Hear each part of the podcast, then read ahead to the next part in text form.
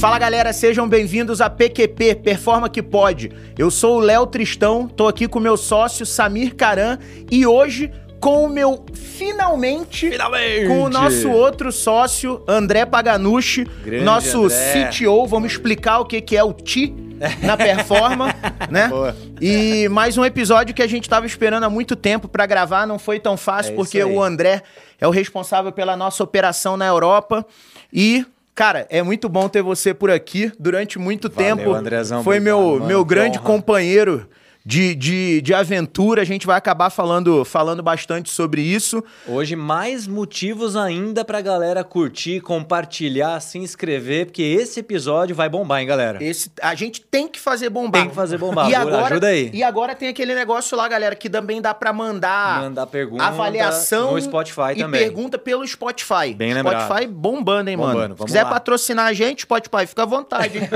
vamos lá. Boa. É, mano, e aí, como é que tá a vida na Europa? Bom, primeiro, antes disso, eu queria agradecer pelo convite. Acho que. Que isso, é, O podcast desde, é desde, seu. Desde que, É o pod- literalmente você. desde que o podcast começou, eu sempre tive essa vontade de estar aqui com vocês, ter essa oportunidade de poder bater esse. Da hora. Então, primeiro, obrigado aí Tamo pelo junto, convite. irmão. Uma Vamos honra nessa. pra mim também tá aqui. Ah, sempre foi um, sonho nosso. A gente sempre podcast falou sobre e isso, né? hoje- Muito legal. Hoje poder estar aqui gravando realmente é legal. deixa eu fazer uma observação. A gente tem que tomar cuidado que hoje, se a gente descuidar, vira episódio de chapa branca, hein? Porque tá os três fundadores da empresa. A Boa. gente precisa falar. vamos ver se a gente consegue falar menos da performa e mais da gente. Boa. Va- Um Conteúdo. puxa a orelha do outro E se a vamos gente entregar começar. conteúdo pra galera. Vamos entregar tem- conteúdo, O exato. Andrezão tem muito conteúdo bacana pra entregar aqui. Vamos Vamos, mas explorar de novo, e a Europa, como é que tá? Cara, tá, tá legal. Acho que foi. Sempre foi um sonho, né? Acho que vocês sabem que há muito tempo eu tenho esse, sonho de estar lá. Ah, um sonho pessoal, acho que, que eu consegui realizar. E, e mais do que isso, o sonho de conseguir ter, levar a minha empresa para lá. né? É. Quer dizer, a gente começou aqui no Brasil, começou pequenininho, né? A gente sabe, começou ali quatro pessoas, muito, muito pequenininho. E, de repente, ter essa possibilidade de, de realizar meu sonho pessoal e, ao mesmo tempo, fazer isso levando o nome da Performa, levando o nome da minha empresa eh, lá para fora e tendo a oportunidade de apresentar isso em outros mercados, em outras culturas, realmente é, é um sonho e, e, lógico, tem bastante desafio, Desafio, né? A gente tem que dúvida. aprender muito com eles, tem dif- diferenças de, de idioma, diferença de cultura, diferença de, de time zone, quer dizer, a gente é, tem todo um conteúdo que a gente tem que, que preparar para estar tá, tá apto a Não, e navegar. falar, falar com o André é da hora, né? Que aí você fala assim, e André, como é que tá Lisboa? Puta, cara, então, tô em Paris. Ó, mano, beleza. Oi, Paris. Falei, Puta, tô em Oslo. Falei, Aí a gente brincou, foi a brincadeira que a gente criou, que ele é o CTO, que é o Chief Traveling, ó. Traveling Officer. Fica viajando bastante, mas o, o- eu acho que o legal da, da gente ter começado a empresa, a internacionalização da empresa, pra mim, tá gerando o mesmo frio na barriga de quando a gente montou a empresa ou de quando a gente fez a, a- a- a primeira grande expansão. Do tipo assim, é de novo a gente se colocando à prova, errando, é, pegando Saindo da zona de conforto. né? saindo, pegando os conceitos que a gente pratica no dia a dia, que a gente leva para os clientes e aplicando, Aplicando dentro, de dentro- casa. dentro de casa. Mas não vou mentir, dá um medinho, cara. Dá um medinho. Não, sem dúvida. Acho que dá bastante medo, e, e- mas é diferente. Eu acho que assim tem muito a ver de a gente estar dando um novo passo, mas acho que todo esse background que a gente tem, a É, nossa a maturidade, experiência, sem a maturidade, todo, enfim, os, os cases que a gente tem, Uhum. quer dizer, é, é, apesar de termos ainda muitos cases é, é, no Brasil, é, são de empresas multinacionais, são de empresas que têm relevância lá fora. Então, quando a gente leva isso para lá, é diferente quando a gente começou aqui, que tinha zero case, quer dizer, Aham. acho que isso realmente veio para E, ajudar e e, a tem ajudado questão bastante. cultural, André, você está sentindo dos europeus, assim, mais falando em termos de business, né? Para entrar nas empresas, a facilidade ou dificuldade que tinha-se aqui no Brasil, comparado com a questão cultural lá, como é que você poderia fazer esse paralelo aí? Cara, eu acho que é, hoje, de- principalmente depois da pandemia, né? A gente começou lá logo depois, assim, a pandemia ainda estava terminando É. quando a gente começou. É, hoje em dia as pessoas já estão mais adeptas a, a trabalhar com pessoas do mundo todo. Quer dizer, todo mundo sabe que tem gente trabalhando remoto no mundo todo. Legal. É, as empresas estão acostumadas a serem atendidas por pessoas que não estão ali ou não estão disponíveis para estarem ali tão, tão continuamente. Vem numa reunião presencial amanhã comigo e tem gente que está no Brasil. Não, mas acontece, tá? É. Acontece. Cara, meu, ó, vem aqui na reunião, você acha que. Ah, onde você está? Aqui na esquina? O cara, não, eu tô em outro país, né? Nossa. Mas acontece e a gente acaba tendo que se adaptar. Mas tá. as pessoas não têm, não veem mais essa barreira. É, e por não ter a barreira física, acaba não tendo a barreira cultural. Eles sabem que, que, que existe uma diferença cultural, a gente tem que se adaptar muito rapidamente. Sim. Então tem que saber ler o ambiente e se adaptar muito rapidamente mas já não tem, já não tem mais um, um eu diria que um preconceito. Acho que Legal. isso não existe. Boa. Acho que, que eles sabem que você tem uma cultura diferente, é, eles sabem que você tem que se adaptar, mas eu acho que sobrevive ou vai melhor quem se adapta mais rápido. Porque é, é você trabalhar com um cliente na Noruega e outro cliente na Espanha, mesmo ali dentro da Europa, são culturas diferentes. Diferente. A forma de atuar é diferente. Sem dúvida. E então é, é, muito de saber ler o ambiente, muito de saber se adaptar muito rapidamente. E, cara, eu acho que o brasileiro é bom nisso. Então acho que esse, esse ponto a gente é bastante flexível. Boa. Né? Como brasileiro, a gente acaba tendo que se virar bastante, aqui a gente aprende a ser flexível, e isso acho que faz a diferença. A gente rapidamente consegue perceber qual é o ambiente que está e consegue se, se moldar à necessidade desse, Talvez que os próprios europeus não tenham essa flexibilidade de se adaptar dentro deles mesmos. Talvez é entre difícil, países, vamos é dizer assim, difícil, assim, é tem difícil, diferenças. É mais né? difícil. Não, tem diferença, foi o que eu falei. É. Tem diferenças, às vezes, até grandes. E, uhum. e talvez eles não tenham a mesma flexibilidade que um brasileiro. Eu acho que isso ajuda a gente. Eu acho que a, tá que a, a experiência conta muito, né?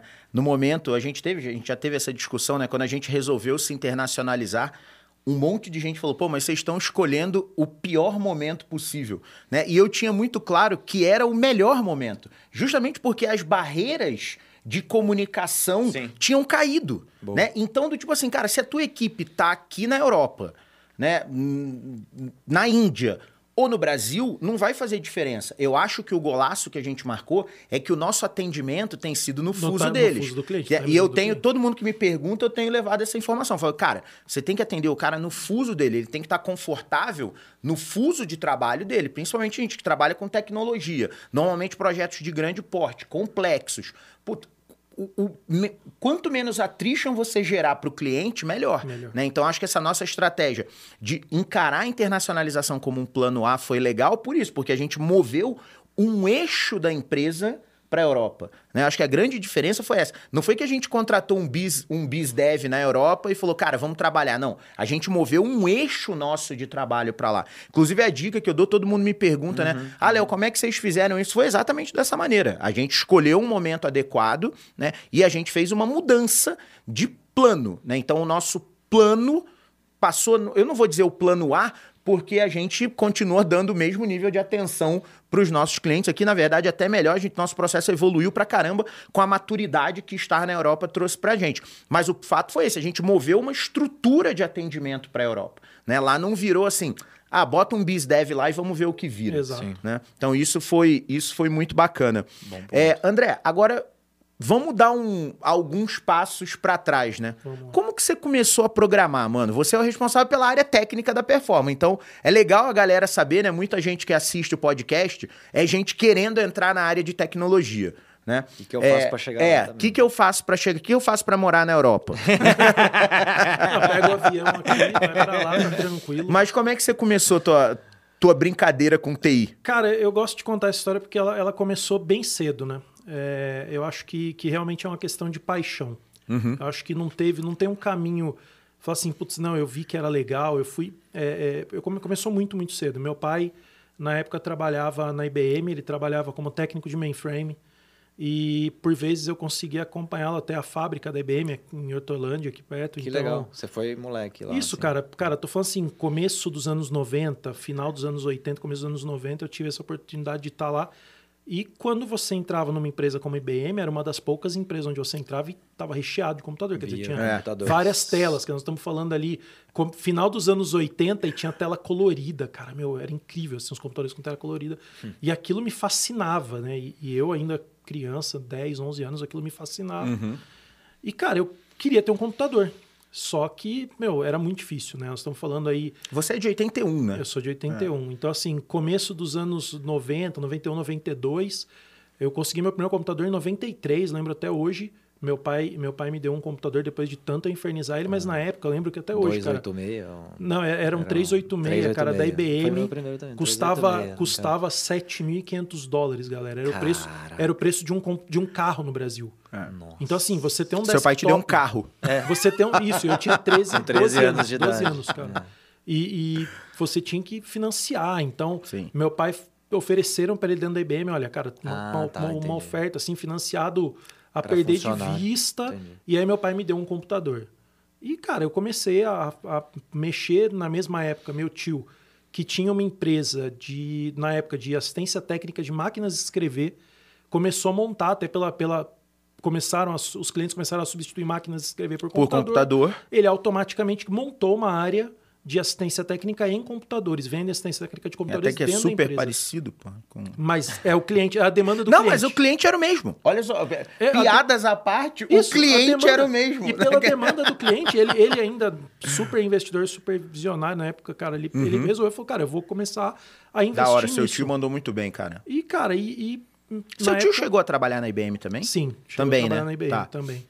Ah, mas nessa área de máquina de escrever. Meu pai sempre teve na área Caramba, de, de sério? mainframe, meu tio trabalhava na, na área de máquina de escrever. E quando saiu da IBM foi que fundou essa assistência técnica. Bom, enfim, aí ele estava montando essa área ah, e meu primo estava cuidando dessa área e eu, cara, curioso, eu, a família inteira sabia que eu era apaixonado por isso. Meu tio falou, cara, Cola aí, né? vem aqui, cola aqui com o teu primo e aprende, né? Eu comecei a aprender, cara. Primeiro hardware, então assim, cara, é aquela, aquele trabalho. A primeira coisa que você aprende é limpar uma máquina que chega, é desmontar, é dar manutenção básica hardware, montar Ah, deram mole, nego tinha que ter largado umas Olivetti na tua mão primeiro. Ah, não, pô. mas eu mexi, cara, eu mexi muito. Eu cheguei, eu cheguei a lavar é, estrutura de máquina de escrever com querosene. Sério? Eu passei por todas as áreas da empresa. Isso é uma coisa que, Que que hora, até mano. hoje sou muito, muito agradecido pelo meu tio. Te deu Ele uma me fez passar por que- todas as Legal. áreas da empresa. Você então, assim, de técnico de máquina de escrever, office boy, eu ia no banco, eu, eu cara, eu fiz de tudo na empresa. Não, Fui- ele é bom mesmo. Você vai num banco com eficiência, cara. Experiência, pô, experiência. E, cara, então, e aí eu tava lá e comecei a aprender sobre sistema operacional, é, aprofundar, pô, era técnico, então tinha que dar manutenção. Não chegava lá nada só para você operar, Aham. chegava para resolver problema. Sim. Então você acaba tendo que se aprofundar em sistema operacional. Na época ainda DOS, pô, máquina 286, XT, aí 386, começavam a surgir a- as máquinas mais novas, o Windows. Cara, eu, eu peguei assim, as primeiras vezes que surgiu o Windows. Quando chegou no Brasil, Windows 2.0, 3.0, 3.1. Então, a gente foi aprendendo a instalar, configurar. E pra botar essas máquinas com Windows na, na internet, Windows 3.1. Não, não, calma. Que a internet, Não estamos falando, você existia, tá é. acelerando. Então, lembra, Não, porque tinha isso, não tinha internet. 96 a gente Isso, tinha eu tô internet. falando de 92, 94, 4, tá, três, tá. cinco. Quatro, é. Então, assim, tinha internet, mas era super raro, era, era difícil. E aí fomos aprender sobre rede. Você aprende a fazer rede na unha, cara. Novel, Lantastic. Então, putz, A gente depois... estava falando ontem no Deus, teu cara. testador de cabo, que até hoje Até tá aí, hoje é daquela época. Isso. E- Aquele que você usou recentemente lá no Olha que Tá de louco, o brincadeira. conhecimento Não, dele, você fala de repertório, mas tava com problema lá na rede, que Deu- não é deu um calor gigabit, no só o Juscelio, André né? que resolveu. só o André que Galera que não resolveu, sabe, o mano. Juscelio é o cara que apoia a gente lá, o fornecedor que apoia a gente com, com cabeamento estruturado lá na Performa. Andrezão Pra mim, pro Samir, ele lá. conta qualquer coisa, né? que funciona. O André deu um calor no cara que ele cobrou dobrado. Mas enfim, cara, e aí, bom, mexendo com computadores, tentando já ter, tornar mais curta a história, eu comecei a, a ver os, os sistemas que as empresas usavam, porque a gente dava manutenção dos computadores das empresas, então tinha que configurar o sistema do cara. Chegava lá, computador novinho, o cara falou, meu, bota para rodar meu sistema. E na época, os sistemas ali em Clipper, e pô, eu tinha que ajudar a configurar, comecei a me interessar, falei, pô, mas quem que faz para você? Ah, é um cara que faz para mim, eu tenho um dev aqui que trabalha para mim, né? Um, um programador que, que trabalhava para ele, que fazia o sistema dele. Falei, pô, eu quero aprender esse negócio aí, né? Pô, legal, mexer no sistema dos outros é legal, mas você aprender a fazer um, para mim, parecia maravilhoso. E eu procurei, cara, um curso, na época, meu, não tinha internet, não tinha curso, cara, era curso presencial, e eu procurei, e tinha uma escola, cara, aqui em Campinas, que tinha um curso de programação em Clipper. E eu, com Jura? 14 anos, fui fazer. Cheguei lá, cara, meu, só monstro, assim, só cara que tava. Os caras da IBM, Os os caras dinossauros, trabalhavam, sabe? que, que é? Provavelmente a galera de mainframe, que desenvolvia em mainframe, PC. migrando pra baixa plataforma, Isso, né? E eu, molecão, lá, 14 anos, meio perdidão, assim, cara. Mas fui, cara. Fui, fiz o curso todo. Aprendi a programar em Clipper, cara. Comecei a fazer Da os hora. primeiros sistemas em Clipper. Aí, com o advento do Windows, pô, todo mundo já começou a querer usar o Windows. Falei, cara, tem que aprender alguma coisa agora para Windows. E foi quando eu peguei um livro, cara. Eu lembro até hoje. Eu tava indo pra praia e tava de férias. Falei, cara, vou levar um livro. Fui na, na livraria, comprei um livro de Delphi. Não, você vê, a gente vai pra praia, tá preocupado em Não, não, cara, é cerveja, paixão. na Eu levava, eu levava duas caixas de cerveja levava- e, e e três revistas Playboy. E três- o cara e ele- levava o uma- livro de Delphi. Cara, eu O livro tinha de 14, Delphi. 15 anos, não tinha, tinha cerveja. Não, com 14 eu levava cinco. Não, com 14 anos eu não ia pra praia. né? Você é carioca, porra. É, eu morava na praia. Você morava na praia. Cara, e Era foi meio legal. longe, vai. A gente, cara, eu peguei o livro, eu, cara, eu, eu li o livro todo, sem estar na frente de um computador. Tinha laptop. Cara, É. eu tava na praia, eu li o Caramba, livro. mas você, como você aprende Isso a não, programar na leia, cabeça leia, sem... leia, Não, mas você vai lendo, o assunto é interessante, né, amigo? É, é- cara, é, é Era isso. paixão, isso que eu falo, cara, É, mim é paixão, paixão cara. mesmo, paixão, não não tem jeito. não- Quando você, quando, quando você tá apaixonado, uma coisa é, é- é do tipo assim, você entrar na profissão, você vai, vai ter que ralar, acho que tá todo mundo ouvindo aí, né? Tá sempre baseado em muita ralação, a gente fala bastante sobre isso. É, é, é 99% transpiração e 1% inspiração. Tem inspiração ajuda, mas é um componente muito pequeno do, do, do trabalho. Mas está envolvido esforço, está envolvido doação, está envolvido entrega, você investir seu tempo, não tem jeito. É, todo mundo que passou por aqui, em determinado momento, quando a gente pergunta como é que você chegou até aqui, né? Porque a- quem vê daqui para frente acha assim, pô, é, é- os caras têm muita sorte, sim, né? Eu, eu me considero muito privilegiado de, de- da posição que eu tô e sou muito grato a isso. Pô, mas tem uma, tem uma história por só, trás aí. sorte, você tá indo né? lá É. pra praia e comer o livro de Delphi. Exato, sorte, tem, é tem uma, né? uma Relação, história pô, pra bem- trás bem aí muito muito boa, né? E e aí foi, né? Você nunca aí mais foi. saiu, né? Aí com Delphi, cara, eu aprendi e foi quando eu dei o primeiro salto, assim, primeiro, primeiro emprego de programador. Boa. Eu tinha acabado de entrar na faculdade e eu falei, cara, fui numa empresa, falei, eu sei Delphi. Cara, eu tinha feito nada. Tinha feito Só- só nada. estudado. Tinha estudado. Cara, eu cheguei no meu primeiro dia, cara, peguei um sistema gigante, cara, até eu entender o que o sistema fazia. Em Delphi. Aí, é, aí Pelo fui- menos isso. Tá. Isso, mas consegui me virar, cara, e Que legal. rapidamente tava, tava programando lá junto com, com a galera da empresa. Você não teve nem dúvida que curso você ia fazer, né? Quando Não, não, ali aí na realmente faculdade, já- já sempre foi. foi- Nunca teve um momento de hesitação aí de ir Não, outra nunca, área. nunca, de- nunca, cara. Assim, eu, eu brinco que, bom, tenho filhos e às vezes eu tenho que discutir isso com eles, né? Aham. Quer dizer, cara, que, que- que área que vai, qual Sim. é a... Cara, eu falei, eu- eles me perguntam, como é que você decidiu? Eu falei, eu nunca decidi. É, eu nunca nem parei pra pensar nisso. Falei, pra mim era tão natural. assim, é, É, foi, aconteceu, né? Aconteceu. A hora que eu vi, eu tava cursando e Sim. Cara, enfim, e aí, bom, aí foi. Aí o resto, o resto vocês- é a história que vocês já contaram bastante aqui. Ah, acho que até quando eu, quando eu conheci o Léo, foi logo a gente estava começando a trabalhar com desenvolvimento web, É. né? E aí a gente estava começando a crescer muito o desenvolvimento para web. Teu primeiro projeto com a gente junto, quando a gente começou a trabalhar junto, foi o, a loja Mab? Não, foi uma loja, foi, uma, foi, uma, foi um e-commerce, ah, mas um e-commerce interno para funcionários da Arno. Ah, da Arno. Eu tava na dúvida se tinha sido da Arno ou da Mab. Não, não, foi o primeiro. Assim, Legal. foi- E, e tem uma coisa que o Léo sempre conta a história, eu quero ouvir o seu ponto de vista agora, para você ter a chance do Folgado, microfone se defender. Como é que foi quando você pegou a primeira vez e viu o código que o Leozão tinha feito lá? E que ele te contratou, não foi isso? Primeiro Na primeira- tem que haver respeito que o código estava. O código estava em produção. Então Quero já começa sua- daí. Quero ouvir a sua né? versão, vamos lá. Não, cara, eu vou contar então primeiro a minha visão. Chegou o rapazinho novo na empresa. É. Né, cara? Então Conta o cara, a sua versão dos O cara fatos. chega na empresa. Aí sabe aquele código que ninguém quer mexer? Cara, meu, tem um cálculo de preço que, mano, ninguém quer É mexer. o episódio de humor hoje, tá, galera? Hoje é só humor, tá? Baseado em fatos reais. Ninguém, ninguém queria mexer. Aí, pá, tem, tem um moleque novo ali, ó. Passa pra ele, né? E deram pra mim o código e falaram, meu, E na época, sabe como é que a gente falava? Ô, dá pro cabeludinho lá fazer. É, tinha É. cabelo. Tinha... E, cara, e, e aí eu olhei o código, falei, cara, tá pra, isso aqui quem fez, pelo amor de Deus, dá, dá pra... Não, ele educadamente. Ele... Não, aí, aí, e, cara, Bancar em a, pri- praça pública. a primeira, não, a primeira dúvida que eu tive, e eu perguntei antes, foi, Léo, se eu tiver dúvida, quem eu procuro? Boa, ele falou, é um jeito pai. elegante de perguntar. ele falou Pai. fala comigo. Vem com o pai, que eu conheço esse código aí de trás pra frente, amigo. Não, aí, cara, eu bati o olho no código e falei, não, cara, eu, eu, eu não devo estar entendendo. Porque, cara, eu bati o olho e falei assim, cara, dá pra fazer isso aqui muito mais simples do que tá essa. Mas ninguém perguntou isso. Aí eu chamei, desfocou, ninguém perguntou se dava pra fazer a porra do código mais simples. Tinha que estender, olha, o, o- o software faz isso, não é mais simples. Tá vendo? Tinha que ter demitido ali, amigo. Aí eu chamei, eu chamei e perguntei, isso é verdade que ele fala. Eu falei, meu, quem que fez isso Quem que escreveu isso eu aqui? queria, não, eu queria, queria conversar com a pessoa pra entender o que eu não tava vendo. Ah, entendi. Qual é a genialidade que estava por trás, entendi. Isso, eu falei, cara, Entendi. eu quero Tá entender o tá autor da obra É de arte. história, quando, quando- quando a gente, quando eu escrevi aquele código, só eu e Deus sabia o que ele Sabia fazia. que. Na hora que ele me chamou, só Deus. Só Deus, né? Cara, e aí me desafiou ainda. Pô, se você acha que dá pra fazer, melhor faz aí. é, olha, truco. Não. Até porque a partir do momento que ele fizesse, eu já não precisava mais mexer. Porque já não era mais código meu. Jogou Né, fora, fez outro.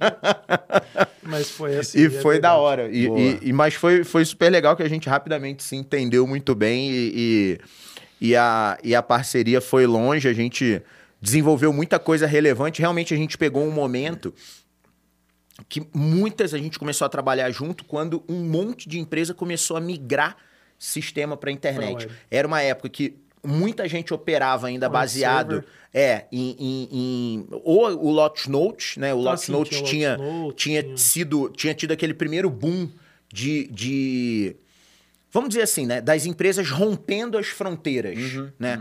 Com Trabalho ou, remoto. é, ou com Lotus Notes, ou- ou com aquela. Era uma ferramenta, já já eu lembro o nome, que permitia compartilhar área de trabalho. Você logava, tipo, num Citrix. terminal. Um Citrix. Ah, sim. Só que aí o que começou? é, essas infraestruturas começaram a ficar um pouco caras. Então as empresas falaram, pô, já que a gente tem. A, a, a- internet estava se popularizando, a questão do host estava começando a, o preço cair barbaramente.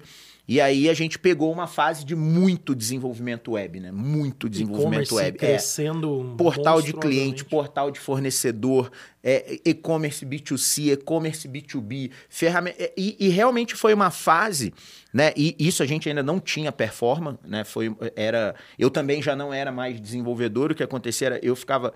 é, na parte comercial e de implantação, mas não efetivamente fazendo a implantação. Eu acompanhava as implantações porque eu tinha vendido. Sim. Né? Então, para É um customer success, é, né? Vamos dizer eu assim. fazia mais ou menos o customer success. success da, da, daquela época. E o André liderava a equipe técnica da, da empresa que a gente trabalhava. Então foi um período muito rico, né? Foi um período de muito aprendizado, né? Mato alto, aí depois a gente pegou o lançamento do .NET, né? O lançamento mesmo. Aí o .NET a gente pegou do, do, do, do, do beta, né? Para começar a, a trabalhar e a gente mergulhou nisso. E aí em 2009 foi quando a gente resolveu sair da empresa estar que a na gente estava. ponta, vou fazer uma pergunta para vocês dois agora, assim, estar na Uhum. ponta, aqui, olhando com tecno, trabalhando com tecnologias de ponta, você falou umas duas, três vezes assim, cara, acabou de lançar, a gente saiu na frente. Pô, você tava ali, tinha um computador quando ninguém mais tinha, né? Lançou o .NET, a gente foi atrás, fez diferença na história Cara, do sucesso, eu na história eu da tenho uma performance pra visão- vocês de tá ali, né, é, é- é ser o primeiro, um dos primeiros a ter contato, a explorar e aprender. Eu tenho uma visão muito clara e, e- e disso, assim, não é que, não é que, que fez diferença. Para mim, esse foi o motor Legal. de nascimento da performance. Legal. Sabe, eu acho que a performance começou. total, fez é, a, a, a performance começou a nascer quando eu e esse cara, a gente ficava do tipo se, desafiando com coisas, não se desafiando super no bom sentido, mas mais do que isso, a gente provocava o cliente. Né? E era mó barato que, o- que o cliente falava: Meu, não entendo vocês. Do tipo, todo mundo tinha uma máxima em TI na época que era assim: Meu, se tá funcionando, Deixa não aí, mexe. não mexe. Né? E a gente não, a gente tava o tempo inteiro, não, vamos mexer, vamos atualizar, Pode vamos ser fazer melhor. isso. Vamos- é, vamos buscar uma maneira nova. E o que acontecia é que empiricamente a gente praticava aquela história do o que me trouxe até aqui não é o que vai me levar até lá. E isso a gente provocava muitos clientes. É óbvio que isso gerava um desafio para ele. Porque, às vezes, o que, que acontecia? Como ele liderava a equipe técnica, e, e isso aconteceu algumas vezes, realmente a gente batia em coisas de novas tecnologias que ainda não estava maduro. E aí piorava a experiência do cliente. E aí, como você justifica para o cliente o seguinte, cara, eu tô fazendo um negócio novo, você tá na vanguarda, mas vai ficar um pouquinho pior. aí o cara. Oi? tá fechando Né? a conta. Mas, Mas depois é, é, fazia sentido. sim, não, total, Né? Porque total. o cara tá ali é, Você pe- você- entregando era- uma experiência diferente. Isso aconteceu algumas vezes, né? Não, no- natural. Qual, qual a sua visão também? Cara, eu acho assim, isso? é, isso, isso ajudava a gente é, é, a, a a ser diferente do restante do mercado. Isso. Isso, isso estratégia de que fez- diferenciação. Fez, fez diferença na performance. Uhum. É, o mercado tem uma, sempre tem uma massa de desenvolvedores, principalmente, de prestadores de serviço de desenvolvimento sob demanda, que está trabalhando na tecnologia de conforto. É. Isso. Quer dizer, que está dominado, onde eu tenho um set de componentes, onde eu tenho um set de, de, de documentação muito, muito pronta ou muito maciça, Uhum. principalmente hoje com a internet. Quer dizer, cara, se você pega uma, uma versão super nova de alguma tecnologia, talvez você não tenha tanta documentação. referência. Porque pouca Entendi. gente explorou, pouca gente bateu nos limites das tecnologias e pouca gente precisou documentar isso. Então, é, é, a maioria da galera acaba ficando um pouco mais Na na, zona de conforto. Uhum. É, principalmente, eu estou falando aí há, há 10, 12 anos atrás, né, 14 do começo da performance. É, hoje, nem tanto, porque a coisa vem acelerando e o pessoal entendeu que precisa acompanhar esse- essa, essa velocidade. Quer dizer, é, antes a gente tinha um lançamento de, de, de framework.net a cada dois, dois anos e meio. Hoje nós temos um a cada quatro, cinco meses. Quer Uau. dizer, cara, é... É. Então, E é cada vez mais difícil, então, né? Acompanhar, estar na ponta, né? Estar São, são frente. mudanças menores. Eu acho Tá que bom. também as empresas entenderam que eu dar grandes saltos traz esse ponto que o Léo falou. Quer dizer, tá. até aquele. aque- Eu fazia um grande salto, até, meu, até os desenvolvedores e o mercado e a infraestrutura tá preparada para aquela nova versão levava um tempo. Hum. Quer dizer, não adiantava sair um .NET Framework novo, eu chegava pro cliente, cara, vou te entregar o melhor coisa do planeta. E o cliente tinha um servidor muito É. desatualizado, que não tinha infraestrutura para rodar. Quer dizer, hoje com, com a cloud aí, é, é, a coisa acompanha, quer dizer, a infraestrutura acompanha muito Eu, isso. eu não me Boa. furto, eu não me furto de, de, de falar dos nossos fracassos, né? E teve um deles que foi muito bom. Eu só não vou citar o nome do cliente, Claro. né? Porque é- é- ainda é cliente nosso. Mas a gente desenvolveu, saiu uma versão nova do framework, eu lembro direitinho, foi quando saiu a versão 3.5 do framework, né? A gente falou, e tinha vendido um, um software para o cliente, né? Um software novo. Aí falou, cara, vamos surpreender o cara? Vamos desenvolver no framework novo, né? Que a gente já vai entregar um negócio assim, cara, tá que acabou de sair. lindo, tipo assim, meu, o cliente vai rir de orelha a orelha. A gente, meu, era novo, né? Tipo, inexperiente ainda e tal. Cara, o sistema ficou lindo, lindo, lindo. Só faltou a gente alinhar com os alemães, né? Por quê? Porque quando a gente chegou para instalar, falou, ó, precisa baixar a versão tal do framework no servidor. Na época rodava no IS, então você tinha, você tinha que atualizar o servidor e tal. Falou, mas a matriz não homologou esse framework ainda, eu nem posso instalar. Falei, não, não faz isso não. faz isso não, tio. Não, não, não posso As instalar. lições aprendidas. É, lições aprendidas. Cara, sabe o que, que isso gerou pra gente? O, o- qual foi o output? A gente criou aquele documentinho de... A gente fazia tipo um questionário, um checklist Ah, boa. do ambiente Do do, ambiente. cliente, antes aí, pra processo, gente hein? saber... Porque esse software a gente redesenvolveu. É, não Teve teve, jeito. Não, não, fazer não teve downgrade. jeito. Não teve Não jeito. teve jeito. Teve que... E não tinha downgrade. Não tinha um... É, a gente, obviamente, não leva o mesmo Claro. tempo do que você criar do zero, Mas- né? Mas, cara, perdeu. Do tipo assim, perdeu e ficou feio pra gente. Tá. Entendeu? Que Do atrasou tipo, o projeto. É, não, Você- ou seja, você quis ser super inovador Isso, e é, acabou. Exato. Só faltou alinhar. restrições, Mas, mas em contrapartida, Samir, Interessante. o que que isso foi criando? Isso teve efeitos positivos e efeitos negativos, né? Os positivos foi, a gente começou a associar o nosso nome à vanguarda. Sim. Aí começou um movimento legal, né? Mesmo a gente sendo uma empresa pequena, os clientes que conheciam a gente procuravam a gente, ou vocês já estão fazendo alguma coisa na tecnologia tal? Porque a gente está pensando aqui e usualmente a gente já tinha feito alguma coisa.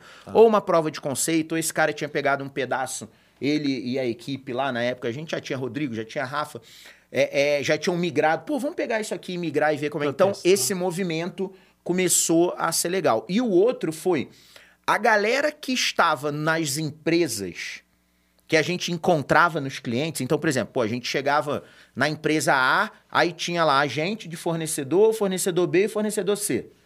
Aí os caras do fornecedor B e C via a gente trabalhando com tecnologia nova, grudava na gente. Ou, tem vaga lá para eu trabalhar com vocês e tal.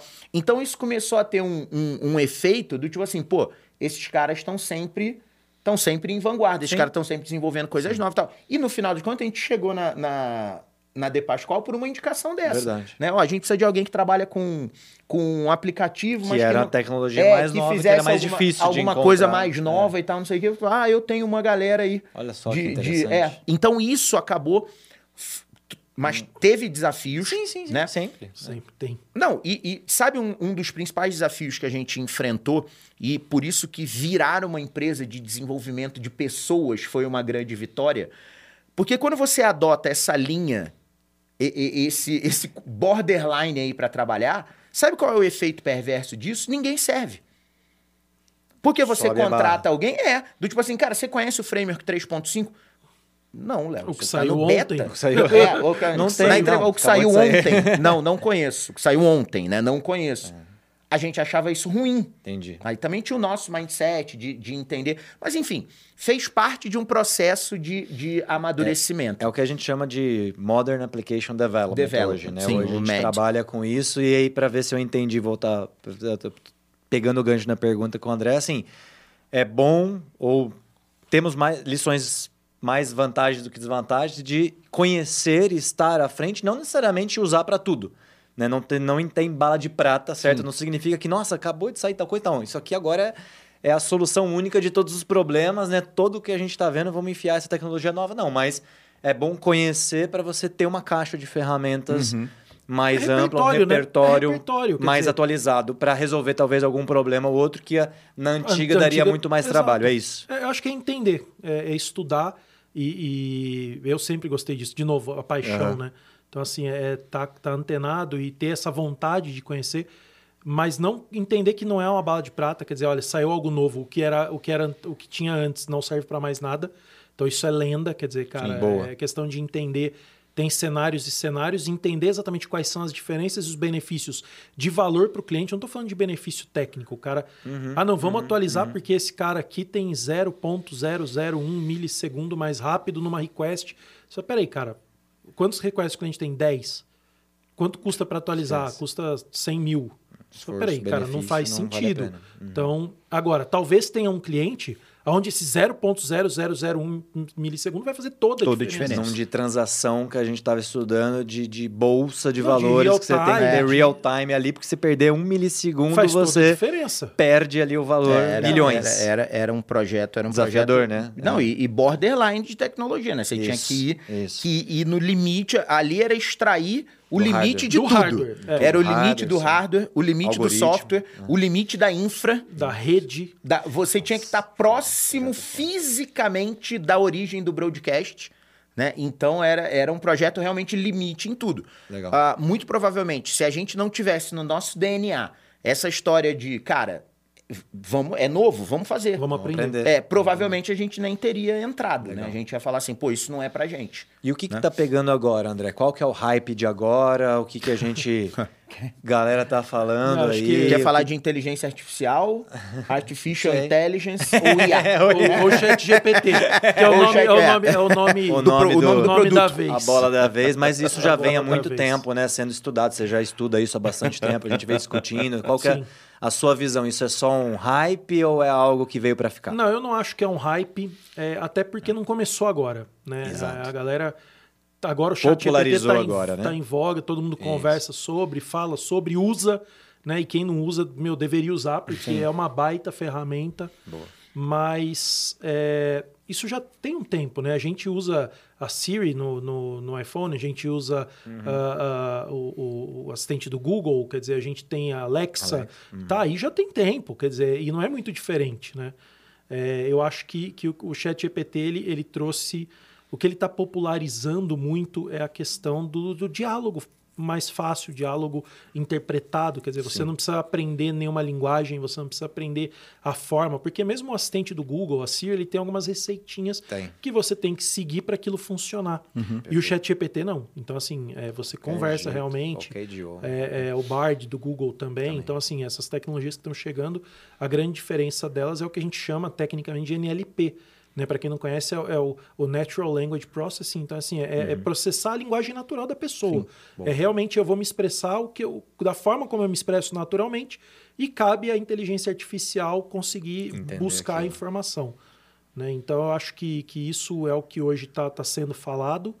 Muita coisa tem acontecido. É, é, tem gente falando, cara, vou perder meu emprego para AI, vou, qual é o risco de eu usar AI? Então, tem, tem bastante coisa que, que vem acontecendo ligado a esse mercado. Então, você perguntou, pô, o que está em voga hoje? Eu acho que é AI. Acho que, uhum. que isso é o que... É, e, e, não é, não, não é, não é uma onda, não é, é algo que veio realmente para ficar. Uh, e, de novo, já está aí há bastante tempo. Ela só está cada vez Mas mais se ferramenta, né? É, Ferra... é, é, uma ferramenta. É uma né? ferramenta. A gente já falou, eu acho que a gente já falou isso aqui algumas vezes, né? E, e, a, e a frase é boa, né, né? Eu não acho que a, que a inteligência artificial vai matar alguma profissão, né? Eu acho que os profissionais que não, que não usam IA é que vão ser substituídos pelos que usam, né? Igual e a, a gente máquina já de escrever usou... quando veio o computador. É, exato, o teu exemplo não, lá não quero conversa, usar computador, é. quero usar máquina de escrever, bicho. E a gente já e a gente já fez alguma, alguns usos dentro de casa que realmente impressionaram a gente, né? Do tipo, Sim. só cara, isso melhorou bastante a, a tem, tem, algum case legal que você a nossa produtividade. Sei lá, a gente está fazendo um estudo tá agora, né? testes, né? Não, a gente a gente tem alguns alguns usos em produtos de cliente, então que, que com certeza fizeram bastante diferença. A questão da gente usar em produto de cliente, até para galera, a galera entender como a gente trabalha com desenvolvimento de software sob demanda, é, para a gente submeter qualquer coisa de um cliente nosso a uma inteligência artificial externa, a gente precisa ter uma autorização expressa dele. E nem todos ainda topam que isso aconteça. Então, todos os testes têm que ser feitos em um ambiente muito controlado, né? A, a, maior parte dos testes a gente acaba fazendo com ferramentas internas nossas ou comparando coisas né, que não exponham dados de, de, de cliente. Né? Então a gente acaba é, é, não tendo ainda um universo tão grande para fazer teste, mas os testes que a gente fez até agora foram, foram muito promissores. É, mesmo, mesmo no mundo de desenvolvimento, os desenvolvedores de software têm muito a, a ganhar com isso. Quer dizer, mesmo do, dos nossos pilotos, a gente tem visto como isso tem mudado a vida do desenvolvedor. Quer dizer, é, às vezes o desenvolvedor trabalha com duas, três linguagens, não lembra exatamente como fazer alguma coisa. É. E, e, hoje existem ferramentas onde ele só diz: olha, preciso fazer um, uma função aqui para validar um CPF.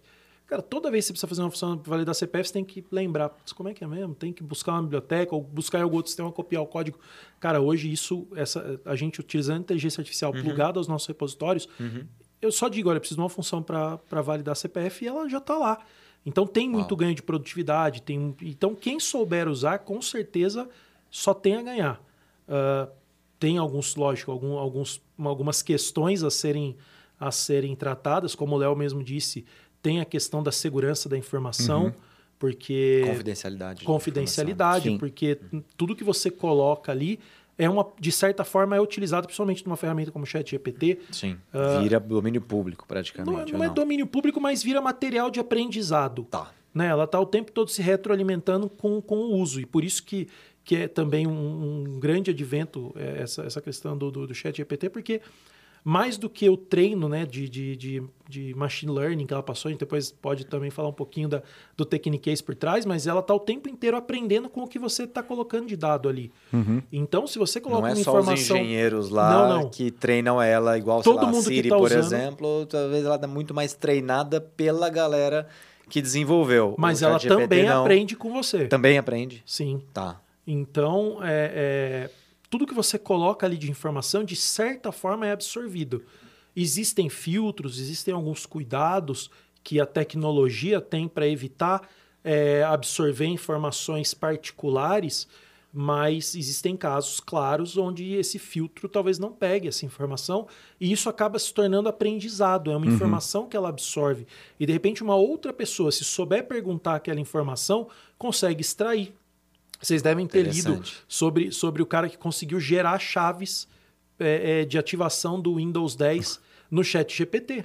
Jura? Eu não vi isso. Essa Sim. história foi maravilhosa. Cara, cara. ele. O, várias, vários estudos do hum. chat GPT e materiais que ele encontrou na internet tinham chaves do ah, Windows. Tinha. E ele aprendeu a calcular a chave do Windows. E um cara conseguiu perguntar. Gera uma nova. Ah. ah, cara, eu preciso de uma chave, as que eu tenho aqui nenhuma funciona. E, e o chat GPT gerou uma chave e ativou o Windows. Aí ele testou a segunda vez e gerou o Windows. E ativou o Windows. E aí o cara percebeu que o ChatGPT sabia ativar as chaves do Windows. Então, assim, cara, era uma informação extremamente é, sigilosa da Microsoft, como aquela chave era calculada. Como? Caramba, mano. Cara, e o trabalho foi gigante, quer dizer, a Microsoft É precisou isso que são bloquear isso no que criaram o negócio, né? E deixaram. Não, porque ele aprendeu, né? Entendi. É o segredo. Ela, ela tinha muito input, Tinha tem muita, muita informação. chave, tem Ela muita conseguiu chave. calcular a lógica que para o cérebro humano seria impossível, né? Exato, exato. Então, é, é- então, assim, alguém foi lá e colocou uma chave do Windows Não. que já existia? Não. Entendi. Mas colocou informações o suficiente para ela conseguir entender. E quando você faz isso com uma massa, se você, por exemplo, usar isso com uma massa de dados de cliente, né, você pega uma massa de É, dados Super privado, sensível, imagina. é. de alguma forma, se alguém conseguir perguntar da forma correta e chegar nessa. Vamos dizer, como se fosse o cérebro da pessoa. Aquilo está numa regiãozinha de memória. Sim. Que beleza, talvez só o teu cliente consiga chegar ali porque sabe a pergunta exata para chegar naquela, naquele bloquinho de memória. Mas alguém que conseguir, por algum motivo, ou por procurar informação, ou às vezes por um engano, buscando uma outra informação, o cara acaba trombando naquele bloco de memória, talvez ele consiga extrair dali algum dado de informação sigilosa. Então tem que ter um cuidado, tem Uhum. que tomar cuidado da forma como você usa, é, principalmente as versões gratuitas dessas ferramentas, essas versões que são aber- abertas ao público, né? É, existem formas de você utilizar esse tipo de, de ferramenta de inteligência artificial com NLP mesmo, com, com linguagem natural, como o ChatGPT, mas voltadas para aplicações privadas, onde você, você parametriza essa ferramenta para não levar essa, essa tua informação para para domínio público, mas tem muita, muita aplicação sendo feita hoje com a versão gratuita ou com versões que, que, que usam esse, esse cérebro, vamos dizer, do, do chat GPT e usa essa, essa memória do chat GPT e jogando dado privado ali. Então tem que ter um cuidado, É. tem que, tem que. A gente já fez várias POCs por causa disso. Quer dizer, quanto disso ele aprende, quanto disso eu corro o risco de estar expondo, né? Então tem que tomar cuidado com o que coloca ali. Sem dúvida. Olha a dualidade. Tem também um colega meu que trabalha em empresa de tecnologia, né, que faz produto, né, consultoria, tem um produto de tecnologia, não vou obviamente citar o nome aqui, mas que me relatou que na empresa lá, é uma empresa americana, foi proibido. Está bloqueado o chat GPT na empresa inteira. Uma empresa de tecnologia. Aí fica essa dualidade. Pô, ao mesmo tempo a gente É, está falando aqui. bloquear eu tá sou bloqueado. contra. Não, não, tá É, bloqueado. é falou, não, bloquear- não consigo entrar. Porque você bloquear- perde benefício. Isso, mas É. assim, a- a- porque assim, pô, você deixar aberto, aí depende desse bom senso da pessoa saber como usar, que todo É, mundo já chegou política. aqui. Exato, eu ia perguntar exatamente isso. Cara, como resolver essa dualidade? Porque ao mesmo tempo a gente falou aqui que você tem que estar no borderline, você tem que buscar aprender o que está sendo lançado, porque senão você vai ficar para trás. Beleza, isso aí já é ponto pacífico. Agora, tem risco? Ah, então é o bloqueio. Pô, se você bloqueia, até vai ficar para trás, não é dúvida. Aí é com certeza. Uhum. Né? Como resolver esse impasse, não é verdade? Cara, mas eu acho que isso não é só pro chat GPT, né? Não, é, a gente exato. trabalhando no borderline, a gente está sempre, de alguma forma, Correndo algum risco. correndo algum risco. Uhum. Exato. Né? É, quem está inovando está sempre arriscando. Então, isso é Isso. natural. para a gente isso é comum, mas assim, tem, Inovação questão- pressupõe cara, a possibilidade de... é, é cultura, é, é- é informação, é treinamento, é política. Tem hora que é na política, meu. Você vai assinar aqui, Boa. mas depende da empresa, depende da forma como atua. Agora, bloquear a inovação, bloquear uma ferramenta e, e, cara, eu vou ter que bloquear tudo. Quer Sim, dizer, sim. é risco zero, inovação zero. Inovação zero. É. Dep- Eu acho que tem lugar que isso cabe. Um banco, por exemplo, Entendi. cara. Imagina que vaza a forma. Tudo bem, já é conhecido, mas eu tô chutando. Imagina Sim, que sim, vaza sim. uma forma de calcular uma chave Pix. Opa, peraí. Será qual o risco de eu conseguir Uhum. forjar uma chave? Sei lá, cara. Tem uma tecnologia. O banco, de repente, o- o- o- os bancos têm um monte de tecnologia ali que não pode vazar. Entendi. Então, talvez algumas áreas de algumas empresas muito específicas possam ter alguma limitação. Mas eu simplesmente cortar, é, eu acho que a gente Eu tem também mais acho a super perder. temeroso. Acho super temeroso. Eu acho que é, que é realmente. Primeiro, eu acho você. você entre. Assim, você puxa o time pra baixo. Pra mim, você desempodera o time. Total. Né? Do tipo assim, ó. Eu não confio em mim. Isso. É. eu estou, estou, estou falando claramente que eu não confio em você. Então, eu, como empresa, como líder, como seu líder, eu, eu não confio em você. Eu acho que você já perdeu a equipe aí, né? É, e você perde a possibilidade de treinar as pessoas na questão da autonomia com respeito. É que isso é um valor pra É um gente. valor pra gente natural. Então, do Mas tipo assim, cara, tudo. você tem que ter autonomia, você tem autonomia, mas você tem que ter responsabilidade, você tem que saber o que você tá fazendo. Dá pra Questão- monitorar, André? Não. Hoje não tem assim. Não sei se nas versões pagas ou se nas, nas Cara, ferramentas mais de Dá, trabalho. não, dá, porque... até, até com filtros de web dá. Uhum. Ah, é? Dá. Do tipo dá. assim, de alguma forma, por exemplo, tá liberado, mas é, é, como é que eu monitoro para evitar É, de colocar um dado sensível da empresa, como, por exemplo? Você tem como monitorar no, no nível do navegador hoje. Tem, tem ferramentas para isso que, que, Entendi. que, que as empresas Não para impedir, mas pelo menos para utilizam. rastrear o que foi Não, e colocado. dá para impedir também, dependendo Sério? do tipo de informação que está sendo colocado, se bem parametrizado, você consegue perceber, falar, peraí, isso aqui é um dado sigiloso. Com alguns, com alguns parâmetros, você consegue até... Interessante, interessante. Mas é assim, ainda, ainda é muito incipiente, é muito. Tá. Também usa inteligência artificial para fazer isso. Então tem falso positivo, tem hora Tá. que, que não é um dado de cliente, ele pode detectar, enfim. Entendi. É, questão de volume, acho que, que o, gran, o grande segredo do, do- da inteligência artificial é tomar cuidado com o volume. Você passar uma informação lá, meu, talvez não tenha nenhum problema. Mas quando você começa a munir ela de volume Entendi. de dados, é onde você começa a expor o- formas e fórmulas e, enfim, formatos que podem colocar algum risco. Interessante, interessante. Então, é, olha que louco, né? A dualidade, usar a inteligência artificial para controlar a própria inteligência, Inteligência artificial. Olha que legal. É quase um ciclo, né? Um negócio meio dual, paradoxal. Falei. O André, e cara, eu queria ouvir um pouquinho a gente, a gente, um dos principais projetos que você está tocando lá na Europa, é um projeto completamente unusual pra gente, né? É, que é o desenvolvimento de um jogo, né, cara? É, cara, como tá sendo o desafio, velho? É, é- é muito diferente, né? É diferente. Acho que a- essa questão que a gente conversou atrás, né, da gente estar sempre topando novos desafios, de estar de trabalhando burnout. Com, novas, com novas tecnologias. Bora caçar burnout, vai. É, criou, criou essa coisa assim, cara, se É você, Eric, se você não Eric. sabe quem faz, fala pra performa que eles, eles vão topar. É. Tipo assim, eu- e esse, esse cliente específico tinha um desafio muito grande, ele tá, ele tá começando a trabalhar, é, é, ele queria fazer um jogo, então ele tem um sonho de ter um jogo. A gente não pode falar Exato, ainda, né, ainda- é, ainda- não foi lançado. Quando Nem lan- o tema, melhor não, Não, né? não pode. Não, não, Tá, não ainda pode. é bastante, é bastante sigiloso, mas era um jogo diferente do que tem hoje no mercado. É, é um formato diferente, é uma tecnologia que a gente nunca tinha trabalhado, apesar de ser uma tecnologia que já existe no mercado há algum tempo, mas para a gente foi completamente diferente. E gerenciar um time de desenvolvimento de jogo é completamente É diferente. quase como produzir um Criação, filme, né? né? Sei É. lá, Cara, uma é um filme arte, e é né? criativo, é uma coisa Legal. de arte, é uma É. coisa de Cenário, Som, animação. som, né? a gente tava é. falando. É, Cara, muito louco. Criar trilha sonora. é- Cara, mas de novo, ó, isso está trazendo pra gente um, um, Um repertório um repertório, também, é. né? É, é o que eu tô falando, que começa a diferenciar muito a gente, Sim. né? Do tipo, agora realmente é um trabalho muito próximo do artesanal, né?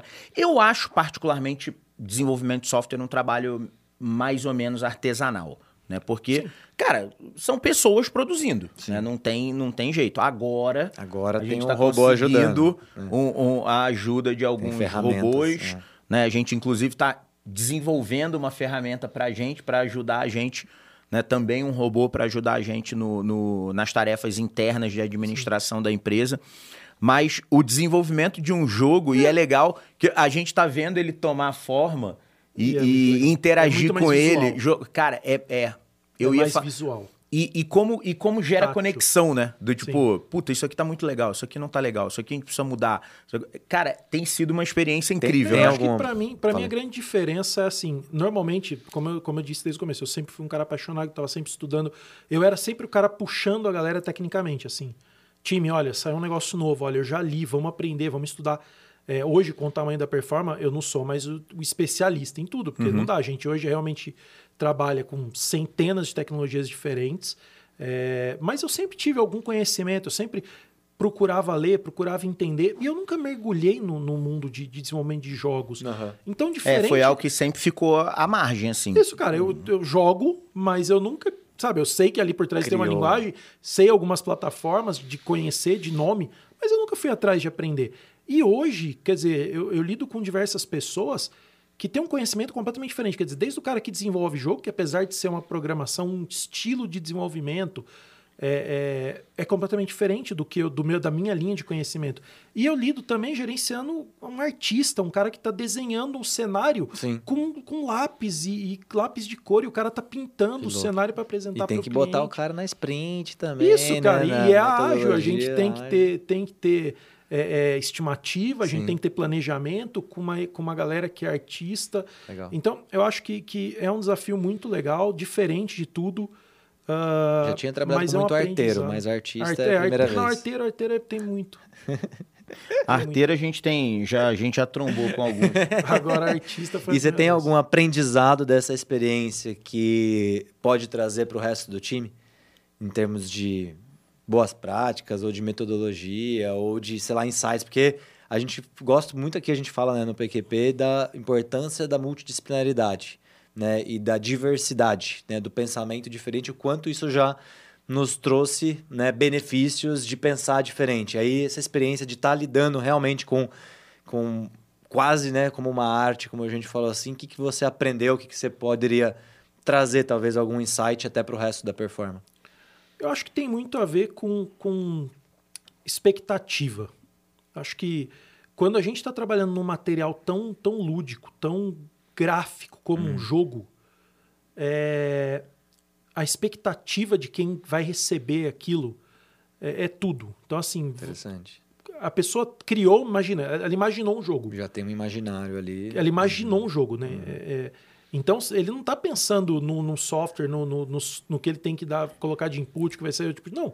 Ele tá imaginando, ele já tem uma, uma imagem gráfica na É. cabeça dele do que ele espera. do que ele espera. E, é- e ninguém consegue colocar isso em palavras. E esse cara que, que, que idealizou o jogo, né? é, é, talvez até tenha alguns que sejam artistas, mas ele não é um artista. A maioria não Ele consegue não vai pôr no papel. desenhar dizer, olha, É. cara, o que eu imaginei, o que está na minha cabeça é isso.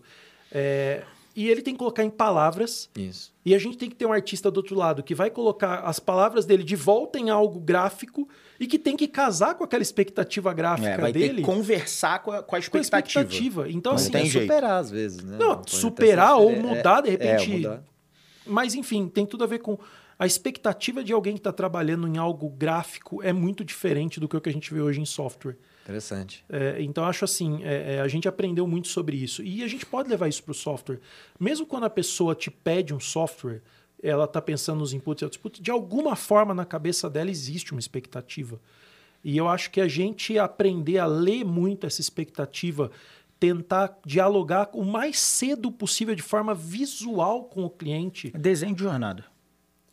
Mais do que de jornada, cara, que eu tô falando realmente de UI, eu tô falando especificamente de, meu, é isso aqui que você quer? Cara, isso Nem que aí- seja para rabiscar num papel. Isso, isso aí é verdade mesmo, né? No desenvolvimento de um jogo, a UI tem uma importância tão Nossa. grande quanto a UX, cara. Total. A, a gente já viu casos, pô, já, a gente já se deparou com isso algumas vezes, né? De sistemas que nem tinham uma UI tão bonita, mas a UX era tão boa que Ah, até... Resolvia o problema, beleza. Resol- E ofuscava. Sim. Tipo, ah, mexer. Não, não precisa mexer, não. Tá, tá ótimo, assim. Puta, ficou Eu maravilhoso. usar. Então ficou maravilhoso. Principalmente se depois ainda bota online ti- tivesse feito certo o cálculo do imposto. Falou, put, meu, deixa. Pode deixar bolinha azul aí, é. no, no fundo rosa que tá bonito. Né? Resolve. Não, não tá. Não tá. Porque, não, mas, mas resolveu, né? Entendi. No jogo a gente não tem espaço pra isso, né? O jogo, ele, ele O realmente nível de tem exigência. é, o nível maior. de exigência é muito. André, e aí uma pergunta, né? É, é, você e o Felipe, aliás, Felipe Rebelo, que é o nosso BizDev lá na Europa, é, um abraço e vir pra cá, a gente precisa um- entrevistar um ele. Boa, é verdade. Felipe, o Felipe tem bastante coisa legal para contribuir com a gente. Felipe é puta cara, gente boa. É, vocês estão começando a viver bastante lá o cenário de inovação, né? Sim. né? É, a gente participou de eventos lá em Lisboa, na Holanda, é, os projetos que a gente está tocando, a gente tem tido bastante contato com outros investidores e tudo. Cara, como que é esse cenário de inovação lá na Europa, cara? O que, que você percebeu? Aqui não, não é certo e errado, é assim, a Sim, sim, nossa sim, sim, percepção filho, em filho. relação a isso, né? Cara, acho que duas coisas. Primeiro, que fala-se muito mais do que aqui. É, é, todo Tá. mundo tá gritando isso lá, assim. é, toda empresa grita isso. Uhum. Fala em inovação, tem um departamento de inovação. Então, Não é isso- mais opcional. Já entenderam que Eles se não inovar, entenderam- vão morrer. Então, eles entenderam que eu preciso ter um departamento de inovação. Tá, e aí de feeling. É, então, assim, as empresas têm investido, as empresas têm colocado budget nisso. Tá. É, o que eu acho que ainda, e isso é também, assim como a gente vê no Brasil, ainda tem muita gente que não está não tá entendendo que é uma necessidade. Tá. Tá entendendo o seguinte, ó, é uma necessidade ter o departamento de inovação. Não, cara. Você precisa não ter o departamento de inovação. Você precisa realmente inovar. Sim. É, a tua empresa de hoje talvez não exista amanhã se você não, não pensar no amanhã. E, e, e, aí, cara, acho que isso tá, tá igual no mundo todo. Apesar de lá falar-se muito mais em inovação, e acho que as empresas de todos os tamanhos já tem isso no budget, já tem um, normalmente um departamento, alguém cuidando disso, ainda tem muita gente que tá, eu brinco lá, que tá fazendo para inglês ver, né?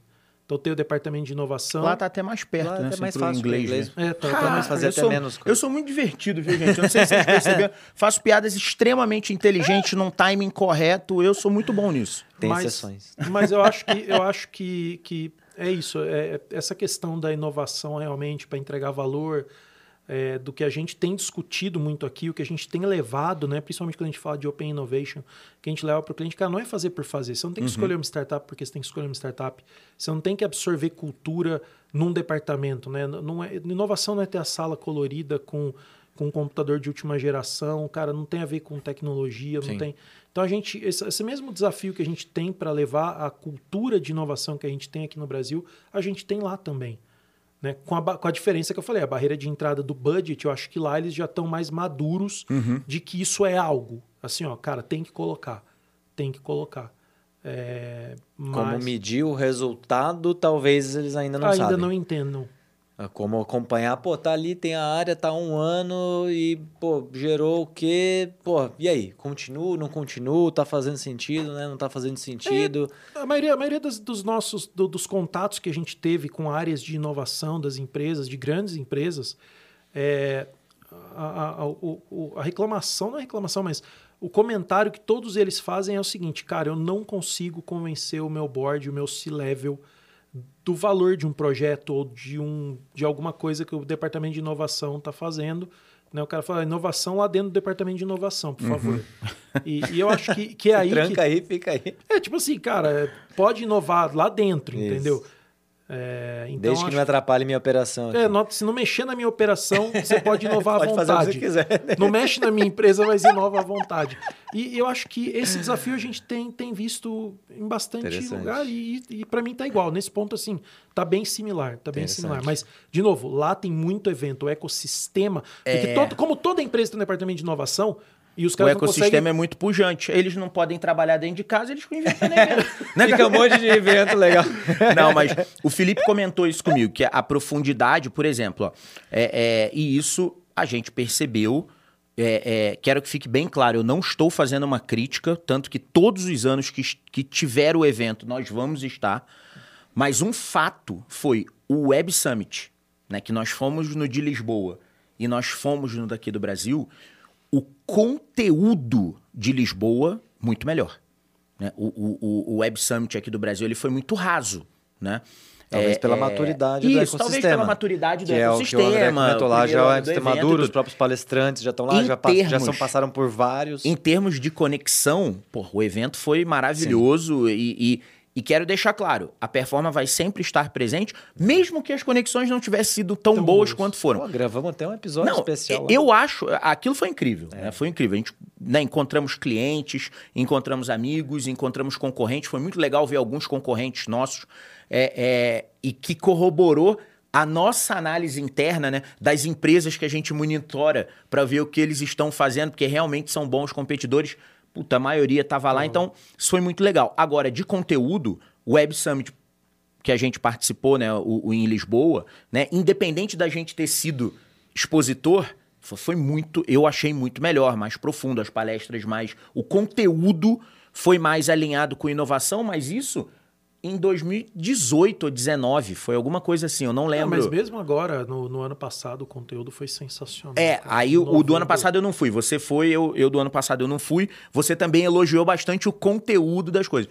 Então, realmente, eu acho que o que acontece é que o ecossistema lá Tá mais maduro. tá mais maduro.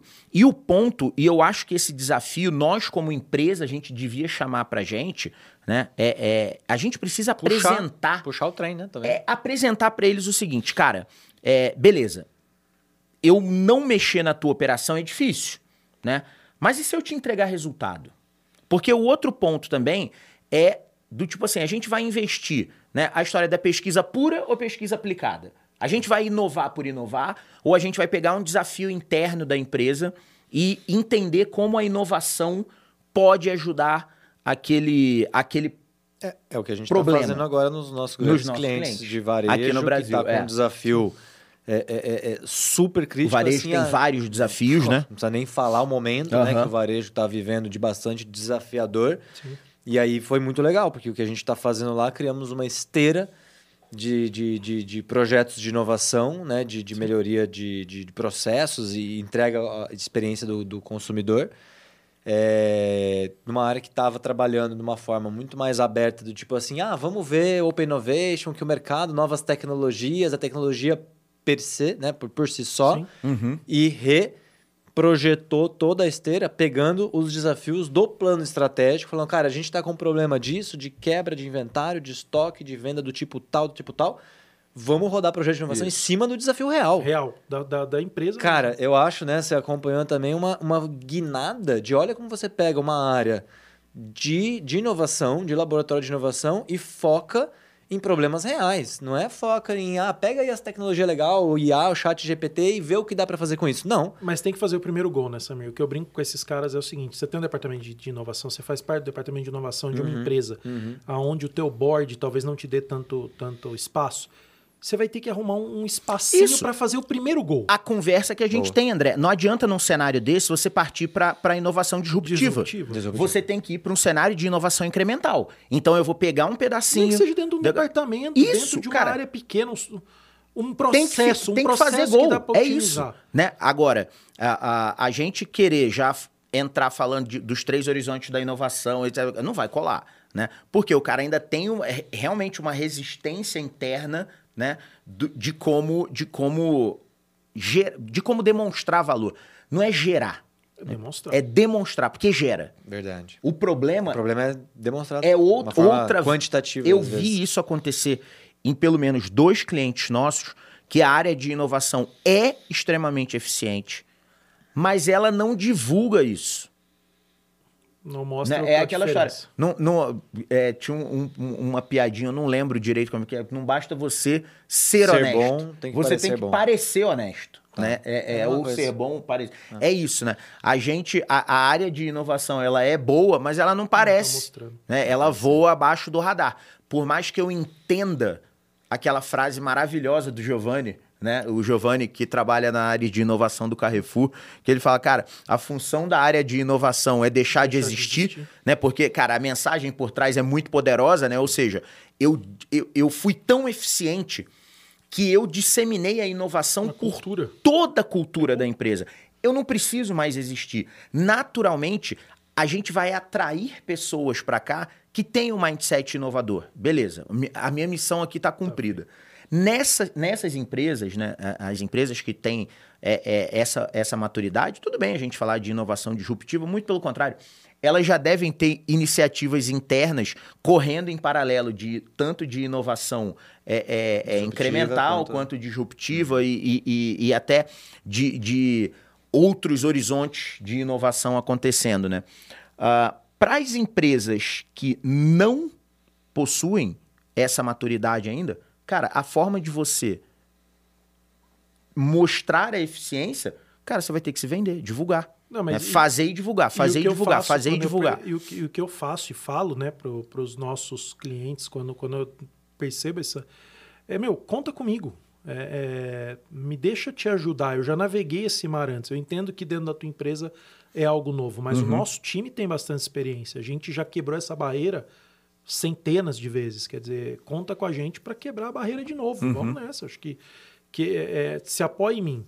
Eu Boa. até brinco, eu falo, se der errado, falo, põe a culpa em mim Põe a também. culpa na gente, exato. Boa. Então- Consultoria serve para isso. Ô, Andrezão, queria voltar a pegar um gancho de algumas coisas que a gente falou. Tamo, devemos estar indo quase para a reta final aqui do papo. Então, enquanto a Natália não mandar parar, não Natália, paro. não, hoje vai até meia-noite. É, eu Bora. tô aqui, eu tô, já pedi até pra comprar cerveja. tô respondendo os e-mails aqui falando que eu não vou mais hoje. Cara, pega lá o início do papo da carreira, é, dedicação ali que você falou. É, tecnologias de ponta, né? Que a gente já falou, de estar estudando. É, e ao mesmo tempo os desafios né, que isso traz para poder gerar valor e inovar. Que dica que você daria, né?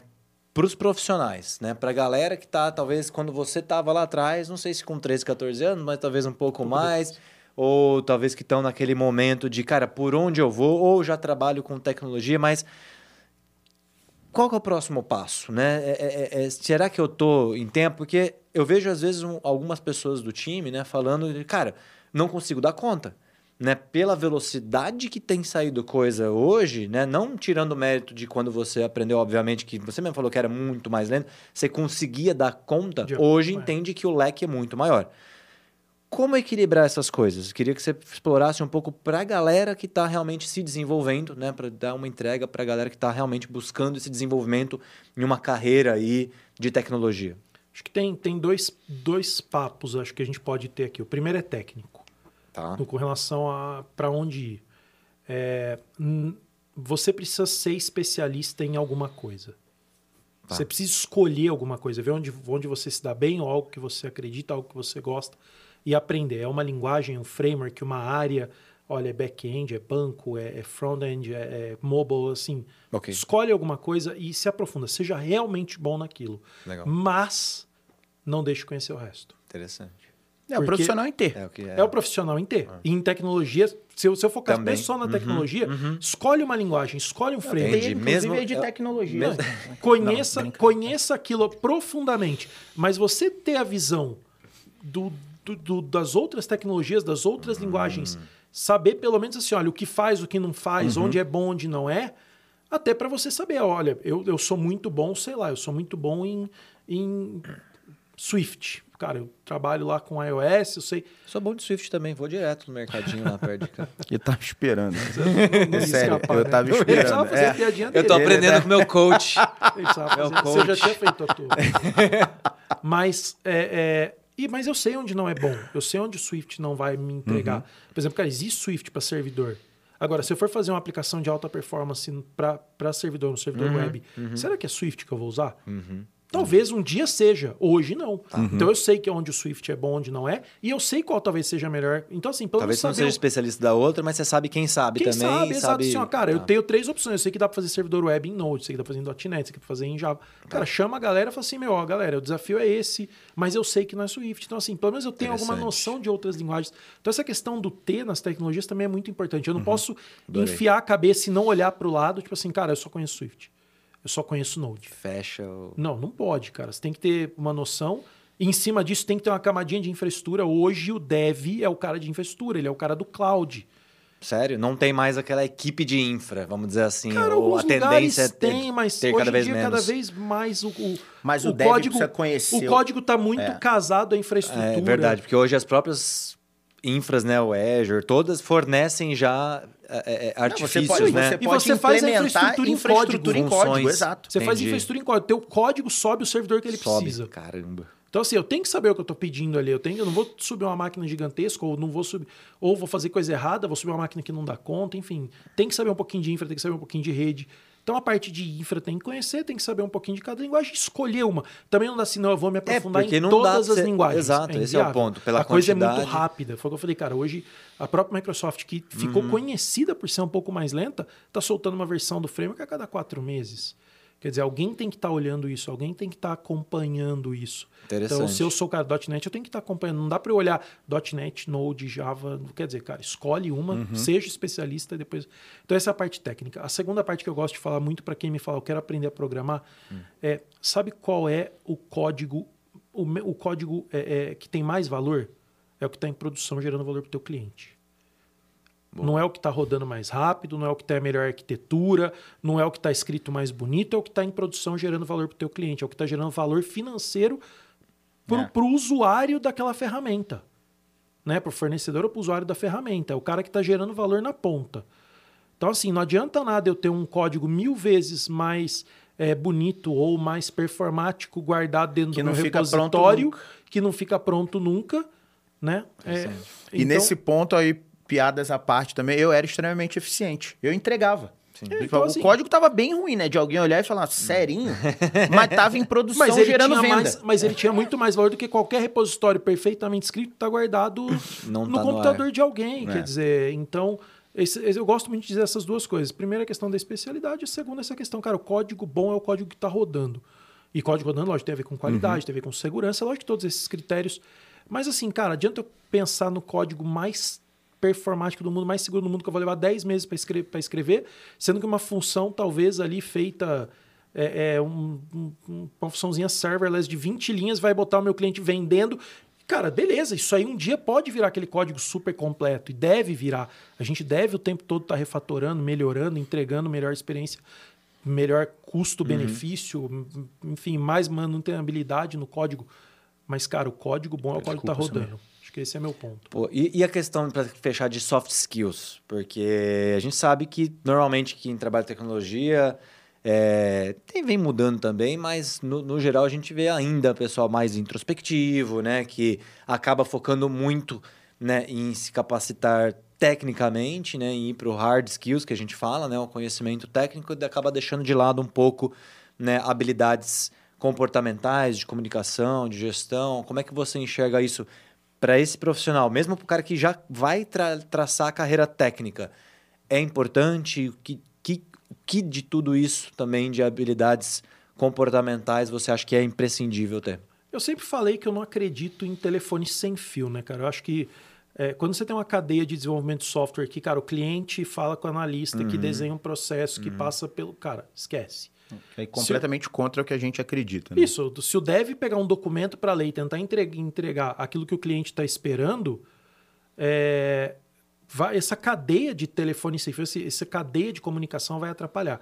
Então, por mais que o desenvolvedor não tenha essa facilidade na comunicação, ele tem que aprender a ouvir, ele tem que estar disposto a estar numa reunião, de ouvir o cliente, de se preocupar com o business do cliente. Lembra que eu falei do código gerando valor? É. Eu tenho que entender o que, que o código que eu estou fazendo vai gerar de valor para aquele cliente. Então eu preciso estar junto com o cliente, na jornada dele. Eu preciso entender a jornada dele. Então eu tenho que ter essa empatia de, meu, o cara não está me pedindo para escrever o software porque ele, ele acha que meu código vai ficar maneiro. Não, ele está pedindo para escrever o software porque ele tem um, um um problema pra objetivo comercial. um um problema real. Real a gente é ali. apaixonado por problema. né? E eu gosto que o dev ouça esse problema. Eu gosto do dev presente. Entendi. Eu gosto do Legal. dev, por exemplo, numa rotina de discovery, de design. Boa. Cara, eu gosto do dev ali. Sim. Por mim, se eu pudesse, né? E a gente sabe que, infelizmente, tem cliente que.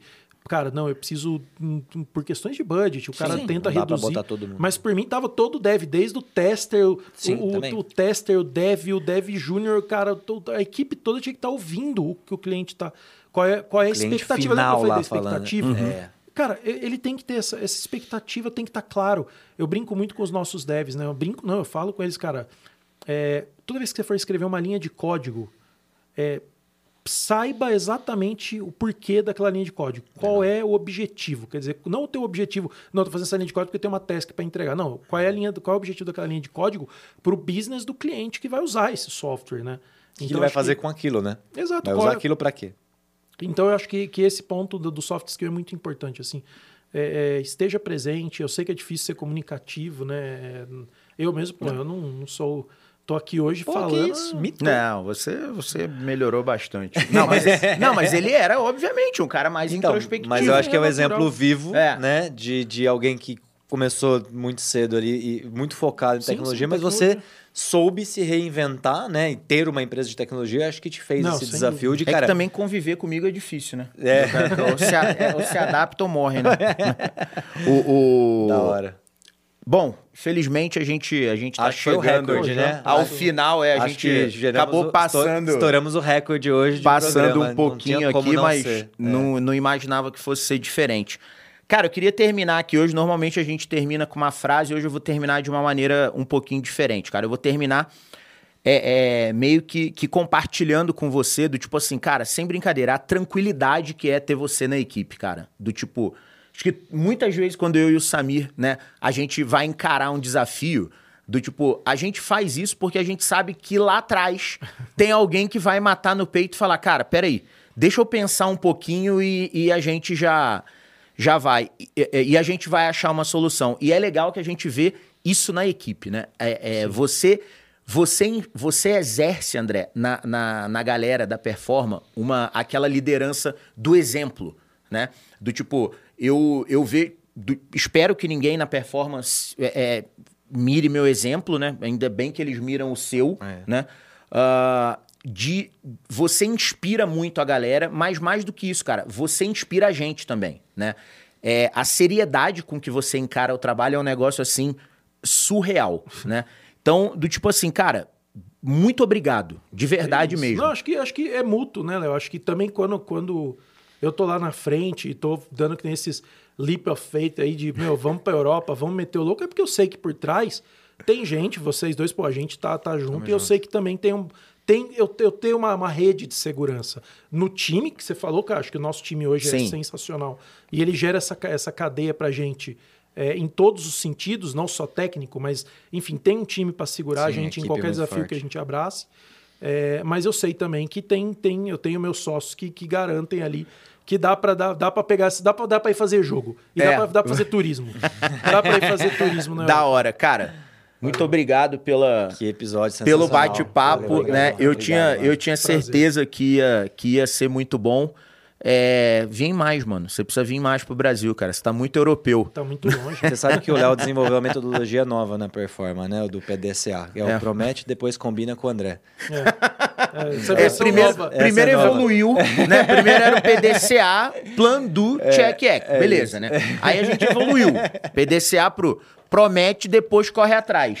É, né? agora eu aprimorei. Agora aprimoramos, que é o promete, depois combina com o André. O André vai resolver. ele é um monstro, ele vai resolver. A gente dá um E- jeito, e sempre dá um fica jeito. nessa. À parte, mano. Legal. Obrigado Cara, mesmo. Você é um monstro. muito é uma bom, lição é. aprender a trabalhar com você todo dia. É, realmente todo dia. é, é um prazer imenso dividir meus dias contigo. É, a tua ida, a tua ida para a Europa foi difícil, né? Perdi o meu irmão na convivência, né? Mas a gente tá conquistando o mundo, mano. É isso aí. Boa. Tamo junto. Galera, infelizmente chegamos ao final, episódio. né? Quem ficou com a gente aí até o final já sabe que aquele rolê todo lá é curte, compartilha. Quem quiser tirar alguma dúvida com o André tá fácil. Ele é o cara que a gente fala todo dia. Laço, É. né? Bota aí nos comentários é, é, o que vocês querem saber e a gente faz chegar até ele. Vamos nessa, galera? Valeu. PQP, performa que pode. Porque você pode performar. Um abraço, galera. Valeu. Tchau, tchau. Valeu. Fui. É nóis.